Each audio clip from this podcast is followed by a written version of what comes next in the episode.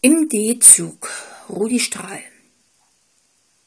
Der Herr in Grau, nicht wahr? Er ist ihr Gatte, aß etwas, gähnte und entschlief sodann. Nun rollt der Zug mit uns und diesem Mann durch irgendeine deutsche Seenplatte.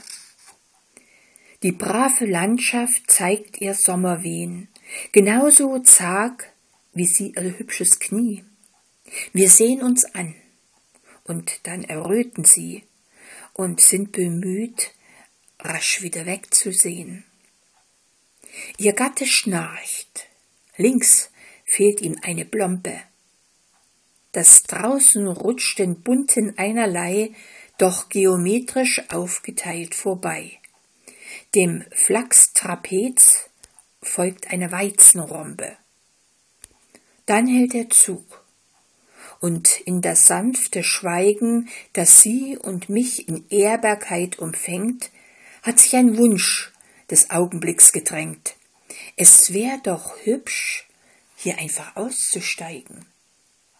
Doch es geht weiter, und der unbequemte Momentsgedanke weicht der Grundmoral.